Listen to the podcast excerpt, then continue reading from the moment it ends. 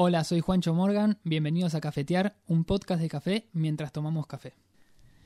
Bueno, y en este proyecto de Ninina, que, que comenzamos a hablar en la primera parte, eh, bueno, vos estuviste en todo lo que es el diseño de, de la primera cafetería, ¿no? Ya, ya Ninina tiene tres locales, eh, pero estuviste en todo el, el diseño y en, en el anteproyecto. Sí, yo con ellos había empezado a trabajar más o menos en el año 2015, eh, fines 2016, que en realidad di como un par de eh, asesorías, por así decir, que eh, capacitaba a dos baristas con el tema de latte art y calibrado y nuevo diseño de carta.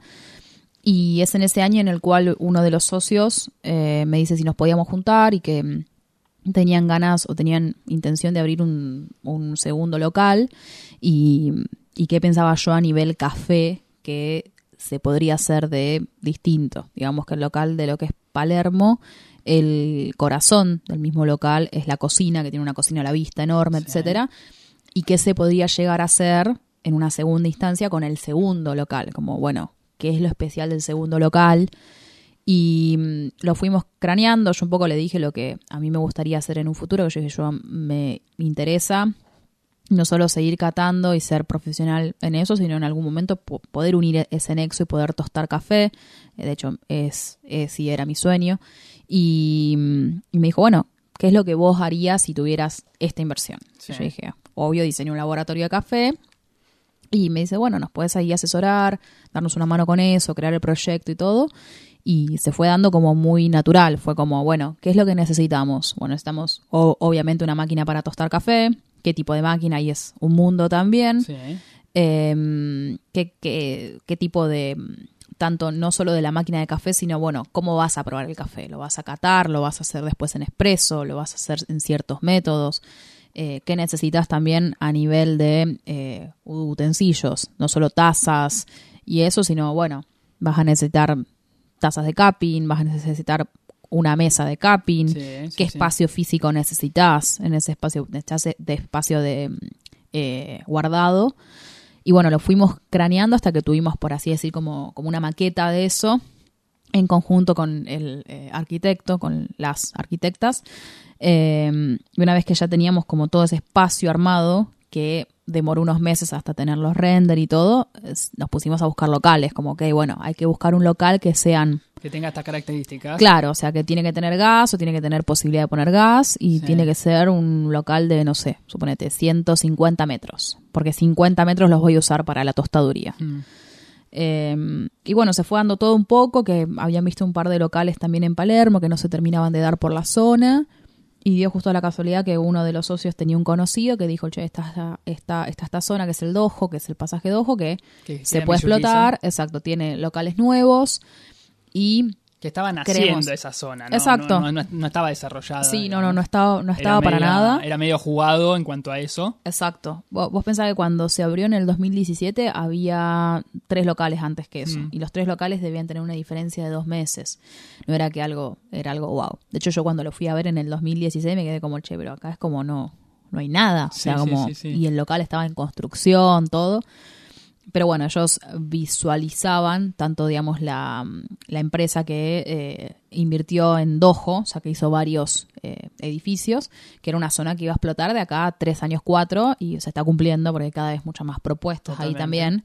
Eh, así que bueno, fue un poco empezar a hacer un estudio de, bueno, cuánta gente puede llegar a ir, es posible en ese local poner gas, eh, tenemos, por así decir, una zona ventilada, eh, empezar como a pensar los pros y los contras y ya después cuando se confirmó, la realidad es que fue una obra bastante rápida, o sea, vos pensás que todo ese, ese craneo de cosas fue en el 2016 y el local se abre en el 2017 que fue en realidad ponerle que se habrá alquilado para mm, fines del 2016 y fue toda la obra, todo, todo el verano del 2017 fue la obra, o sea que fue bastante rápido por temas Lleva- obras. Que No, además lleva tema de cocina, por un lado, y tema del, del- del tostador, el espacio del tostado, Exacto. la máquina, el, escape de gases, digamos, todo eso. Sí, Eh, tiene también habilitaciones, Sí. lleva bastante también trabajo. sí, eh, en ese sentido, o sea, eh, yo, yo ahora justo ayer decíamos que nunca hay que dejar de estudiar, porque en esta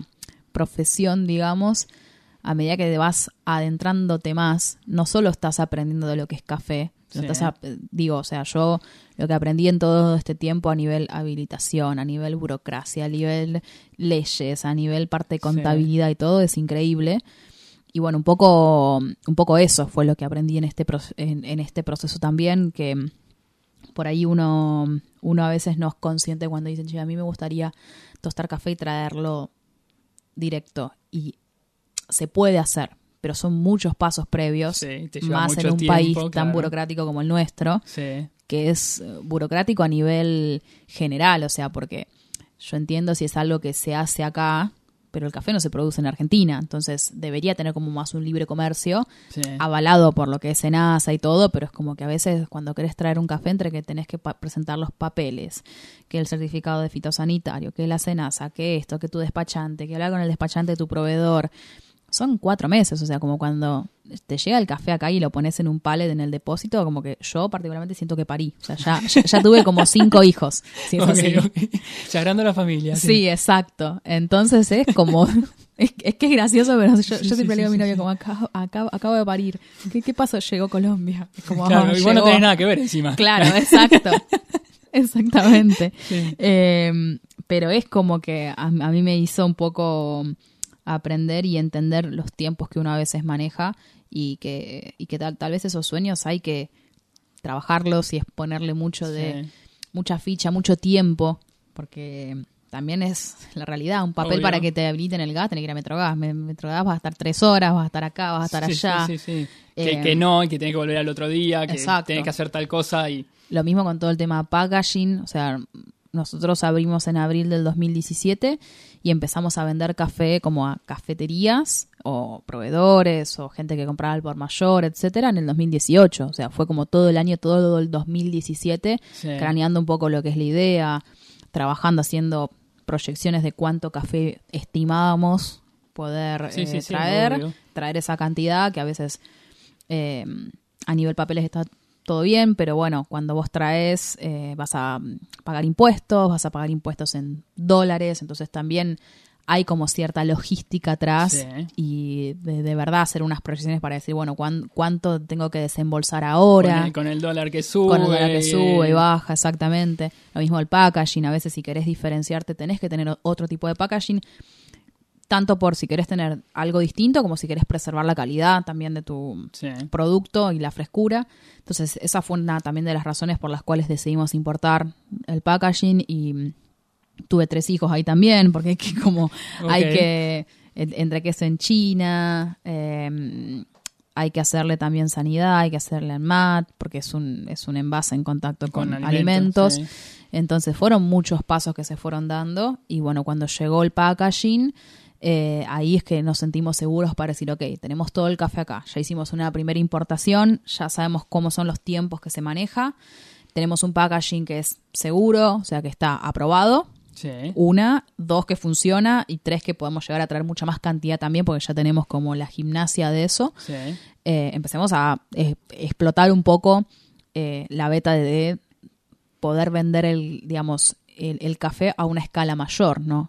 Si bien hoy por Sí, hoy... era minorista, simplemente Claro, también exacto. extenderlo a cafeterías de especialidad. Sí, o sea, a ver, ahora lo que es la eh, empresa tiene tres locales, pero siempre por ahí uno va a vender mucho menos en los locales y tiene a veces un poquito menos de llegada a tenerlo en una cafetería, ¿no? Porque por ahí tenés un local y vas a vender 50 cuartos, pero no deja de ser un 1% de la gente que te visita. Totalmente. Entonces termina siendo un poco limitado en ese sentido.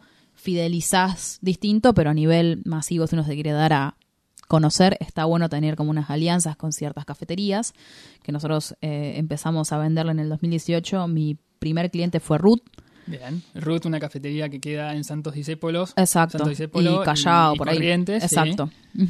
Y bueno, de ahí arrancamos de a poco, que estaba Fede. Fede es un chico que arrancó en Holmberg siendo barista y después de un año él tenía eh, experiencia vendiendo y tiene un carisma muy especial también. Y con él fue que hicimos un buen equipo, estuvimos trabajando juntos hasta el año pasado, en el, hasta septiembre que se fue de viaje. Eh, y con él fue en que empezamos como un poco a trabajar con toda la, estrategia de venta, Comercial, ex- co- claro. comercial. Eh, nosotros queríamos mucho que la gente también visite. O sea, a veces pasa que por ahí uno entiendo que no todas las cafeterías quedan acá, porque por ahí a veces te pasa, a mí tengo un cliente en Alejandro Korn que le es bastante difícil venir para, para acá, para Sí. Capital, o viene muy esporádicamente, o tenemos clientes en, no sé, en Tucumán, en Córdoba, que uno tiene que mandarle el kilo de café de muestra ahí, vía correo claro, y queda exacto. ahí. Pero nosotros queríamos que visiten el roastery, que conozcan el roastery y decir, che, mira, acá tostamos café, esta es la balanza que usamos, este es el programa que usamos, sí. esto es lo que... a- acá tenemos el grano verde y lo empaquetamos así. Bueno, es eso de ponerle la emoción propia, digamos, que era un poco de lo que hablábamos, eh, ponerle ese, ese corazón, todo lo que, mostrar todo el trabajo que vos estás haciendo, de alguna forma, pero también mostrarle, mirá, así lo hago es, y, y yo le pongo este amor, y, y Sí, total. no es que te llega nada más el café y listo, Sí. hay todos procesos atrás. Sí, es, es un poco lo que a mí se... O sea, como que hay gente que no podía creer. eh, yo creo que son los blends. Generalmente los hago kil- kilo, kilo a kilo. Eso es mi forma de hacerlo. Y también entiendo porque hoy, si bien vendemos un volumen, no es que vendemos muchísimo. O sea, no, no es ni a palos como un volumen súper alto Sí. pero todavía nos da dentro, dentro de todo el tiempo como para poder hacer, si es un kilo, vos compras un kilo de un espresso ninina, por ejemplo, que es 70-30, 70 Bolivia, Caranavi, 30 Colombia, Valle de Cauca. eh, literal son 700 gramos de Bolivia y 300 de Colombia. Sí, sí, y lo hacemos y kilo a kilo. exacto, y eso como que no había mucha gente que lo creía y yo quería que el cliente vea eso eh, para que entienda también que lo que yo pienso es que de esa forma hay mucha más ex- exactitud en el blend y vos no vas a tener por qué tener muchos problemas de calibrado. O sea, siempre y cuando después estén todas las otras variables Obvio. dentro de todo fijas, ¿no? Sí, sí, sí. O que tengas por lo menos un molino limpio. Eh, y bueno, en ese año em- empezamos como a invitar gente a que venga, a que cate, a que pruebe. Eh, Te llevo justamente a eso, a, a tu trabajo con el café. Porque, eh, bueno, obviamente vos te ocupás de hacer la importación de- del café, bueno, viajas a fincas eh, y eso está espectacular y Sí. es, es realmente donde, Es donde ves, es espectacular. Es Este una de las año no creo por el coronavirus, pero bueno. Bueno, Vamos bien, a ver pero- después de que empiece el año en junio, a ver si vamos. Claro, pero bueno, eso es creo que una de las mejores partes de tu trabajo. Sí. Eh, y después cuando te llega el café, obviamente vos visitaste todas las, fi- visitaste varias fincas, conoces el café, lo cataste, bueno, eh, y, y seleccionaste un café en particular, lo traes y después a partir de ahí vos haces una curva de tostado, o sea, un- una práctica de tostado para obtener lo mejor que vos, eh, cuando visitaste la finca, dijiste, esto, esto es lo que le, le tengo que sacar, o bueno, charlando con, con la gente de ahí, este tiene estas, estas notas, y bueno, obtenemos eso. Pero vos después, con tu tostado en particular, eh, generás lo que le querés obtener. ¿Cómo. ¿Cómo es ese proceso de decir, ok, bueno, tú esto una, una muestra, cato, y necesito una calibración un poquito más para, quiero esta nota, Claro. sé que le puedo sacar. Sí, em, yo creo que es un proceso muy eh, intuitivo. Al principio, uno cuando vas a una finca, generalmente depende de la estructura de la finca, ¿no? Porque hay fincas, sobre todo en lo que es Colombia, que son pequeñas, entonces vos por ahí vas y le compras a una cooperativa o a un, a un señor que es una especie de broker que te hace por ahí la changa de decir, bueno, voy a comprar acá y voy a usar este laboratorio que lo comparto junto con otros. Y mm, una vez, digamos, vos ahí catás, también hay que ver que si tú, digamos, si esa persona eh, te preguntó antes qué tipo de cafés querías, a mí me pasa que cuando conozco a alguien trato de decirle qué tipos de café tenés, tengo estos, bueno, los voy a probar y en base a eso voy a ver yo Sí. que eh, si me gustó algún café, por qué y cu- cuál es el tipo de, eh, de propuesta que pienso para ese café.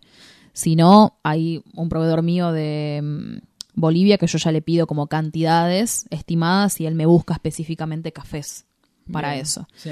Entonces, una vez que estás ahí, haces la cata eh, para puntuarlos y también para estar un poco como mm, calibrados con tu proveedor, ¿sí? Porque generalmente hay catadores también Q que trabajan para fincas o importadores y a veces pasa que yo voy y cato y por ahí le puse 85 y él le puso 87, entonces también hay que entender por qué. También que los dos somos catadores, pero él cata café todos los días, los 365 días de año, y hasta cata cafés eh, en muchos más estadios que yo. O sea, Eh, Vamos a aclarar, ese 85-87 es el puntaje que se le da cuando empezás a catar.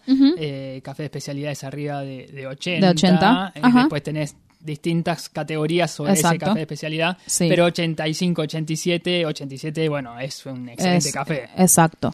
Eh, y a mí me ha pasado de ir a fincas y por ello poner una, una nota bastante alta y que me dicen, no, mira, este café tenés que bajarle un punto porque está verde todavía. Está muy herbal porque tiene dos semanas de cosecha. Y es como, wow, o sea, Sí. eh, estás acostumbrado a eso, que no quiere decir que ese café no llegue a ese puntaje. Pero tal vez al estar tan fresco todavía tiene esas notas que más herbales, que es lo que no buscamos, y necesita reposo. Claro, eh, en eso en- tal vez vos justamente lo tomás eh, y cuando vas a vender ese café le das ese reposo necesario a- al tostado o bueno, tal vez un proceso Sí. previo eh, y generás justamente esa mejora de la que hablamos, ¿no? Sí. Entonces, básicamente vos te vas a llevar como una idea de, mm, por así decir, qué tipo de cafés querés vos con los puntajes, las notas, la trazabilidad. Volvés acá, los, los tostás y los catás acá, porque también cambia mucho, no es lo mismo si catás en Bolivia o en el alto que estás a 4.000 metros, a acá que Sí. estás a nivel del mar con otro tipo de agua. eh, puede ser también otro tipo de molinillo, hasta a veces un tema de tueste. Sí. Eh, Hay muchas variables, eso también lo aclaramos. Sí. Hay muchas variables. El agua juega un papel principal. Eh, básicamente, eh, arriba del 95% es agua. Bueno, en función de, de qué café estés haciendo, pero más o menos podemos decir ese, porcentaje. Entonces, el agua juega un papel principal. Después, bueno, decís el tostado, decís la temperatura ambiente, la temperatura de. Sí, son muchas cosas y está bueno a veces tener como una especie de registro así. Decir, mira, yo el café A lo probé en Perú y me rompió la cabeza y acá llegué y todavía no encuentro ese sabor que estaba buscando. Sí. Y mm, una vez que lo traes, ya ahí empieza un poco el tema, bueno, de la decisión de compra, el contrato, decir, bueno, voy a traer esta cantidad.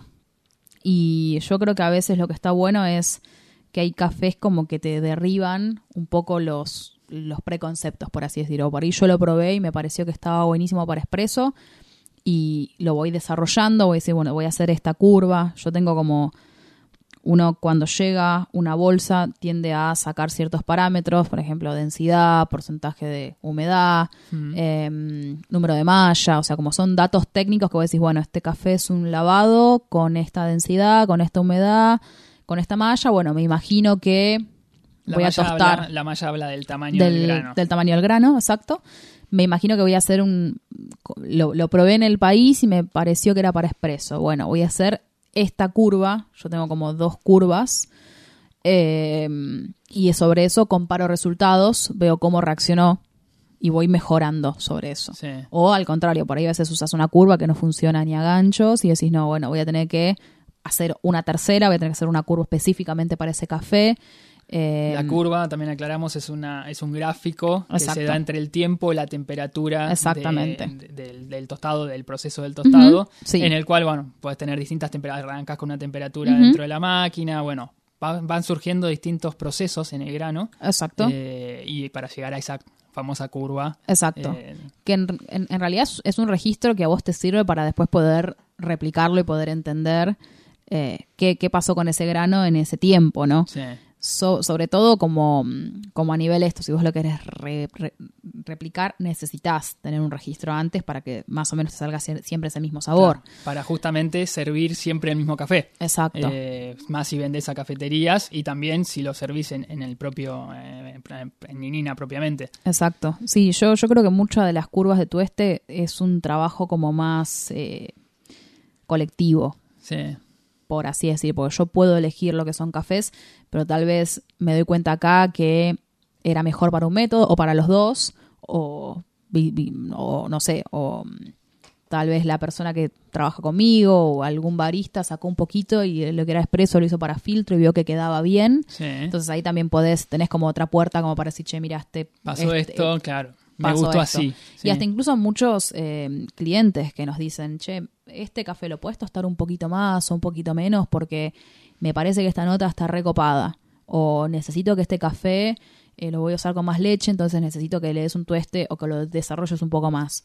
Yo creo que en ese sentido eh, son muchas, o sea, son infinitas las tuestes que vos podés hacer Sí. y cómo podés eh, sacarle como ese potencial y a veces es como que es un trabajo continuo que no es lo mismo cuando vos compras el café y ese café tiene cuatro meses de cosecha que tenga ocho. Es como si te pones el arma fino, es como todo un mundo. Encontrás mucha más variable. Exacto. Y a veces siempre mm, decimos como una, una broma como entre tostadores, que es como vos trabajas tanto con un café que cuando ya le sacaste todo el potencial y decís, che, esta curva me re gusta, esta temperatura final, esto te queda una bolsa. Y es como, sí, sí, sí. empezar otra vez. Te lo bajo a, lo que me pasa a mí cuando me compro café, me compro un cuarto, pruebo con distintos métodos de filtrado. Cuando le agarro tal vez ese, ese punto exacto, bueno, me quedé sin café. Sí. Tengo que comprar otro y tal vez si no compré el mismo, ahí me genera toda la rueda otra vez. Sí, y creo que también es entender el café literal como un producto eh, estacional y dentro de ese mismo café, yo creo que hay que sacarse a veces como ese estigma de, no, mira, este café, me, si la nota de tu este dice que es chocolate, me va a dar chocolate. Porque tal vez con tu agua o con otra temperatura te va a dar otra nota. Sí, y, con tu propia forma de, percepción. Exactamente. Eh, que obviamente lo, bajo si no conoces el chocolate, por decir de alguna forma, eh, eso no lo vas a encontrar nunca, porque no lo conoces, no lo tenés en la mente incorporado. Exacto. Eh, entonces, en ese sentido, bueno, ahí pasa también eh, la subjetividad de las personas. Exactamente. ¿Y qué te gusta encontrarle al café? O sea, tal vez alguna nota en particular que te encante cuando la, tenés, decís esto, glorioso. Sí. O bueno, nada, estás muy acostumbrada a ciertas notas y cuando encontrás alguna distinta, ahí Em, la verdad no sé, como que nunca lo había pensado, pero creo que es, yo soy muy fanática de los cafés em, lavados, no es que no me gustan los naturales ni nada, pero creo que los lavados tienen esa cosa floral y cítrica que me encantan, o casi todo lo que son los cafés em, lavados por ahí de un poco más de altura, o bueno, los Etiopía que son increíbles. a mí me gusta, no sé si por nota, pero me gusta catar un café que me den ganas de más. O sea, cuando ese café lo cato y digo, wow, está re dulce o está súper floral o es licoroso o lo que sea, y me dan ganas de seguir tomando, como que veo que me caso con ese café. Y eso es lo que busco, que a veces no todos tienen, ¿no? Hay cafés que los catás y en caliente están buenísimos y ves que en frío se replanchan y no tienen gusto a nada. Eh, y pierden como ya saben, en particular ya saben a la gente, si August te pide otro, es que le gustó, digamos, sí, Un poco así, un poco así. si te dice, no, así estoy bien. Exactamente. Así como, no, no, la cuenta, como claro. que. así. claro, claro. Y, de, de, métodos de filtro, hablaste que no te gustaban tanto con, leche o que sos más fanática, por decirlo de otra forma, del café solo. Sí. Eh, ¿Te gusta más el expreso? ¿Te gusta más de filtro? en esta etapa de mi vida estoy más con filtrados. Con filtrados. La, verdad, o sea, siempre tomé muchos filtrados y en, y en mi casa tengo muchos métodos pero siento que, todo, que tal vez el filtrado puedo tomar mucha más cantidad y me tiende a saturar menos. Y el expreso, como que por ahí, mm, eh, si estás calibrando al tercer expreso ya no querés saber más nada. Exacto. Entonces creo que es una bebida que tomo uno o dos y ya está, pero filtrado puedo estar tomando todo el día. Y bueno, con, respecto a filtrados, tipo mi método preferido es la Chemex. A mí me encanta la Chemex. No lo estás diciendo a propósito. ¿no? no, no, te juro que no. De hecho, la tengo tatuada, para que te una idea. Entonces, como que tengo hechos que avalan que me gusta mucho la Chemex. Eh, porque, bueno, nada, creo que es un método muy, muy noble y muy simple. O sea, como más allá que tengas que tener el filtro específico de Chemex, es un decanter con un filtro que te va a dar un café riquísimo, con mucho eh, aroma, y puedes trabajar como la mm, molienda para hacerlo más intenso, más fino. Y es vistosa, es como... Es, lindo, es como una ceremonia súper linda que vos hagas, no sé, terminas de cenar con tu pareja, con tu mamá o lo que sea, que le hagas una Chemex y es como, wow. Termina el show, digamos. Exacto, este sí, exactamente. y no es muy difícil de hacer. Sí. Eh, así que eso. Bueno, bueno, bueno, buenísimo. Muchísimas gracias por la, charla. Me encantó compartir este momento. Por más cafés. Por más cafés. Este, así que bueno, muchísimas gracias y nos vemos en otro episodio. Dale, gracias. Gracias.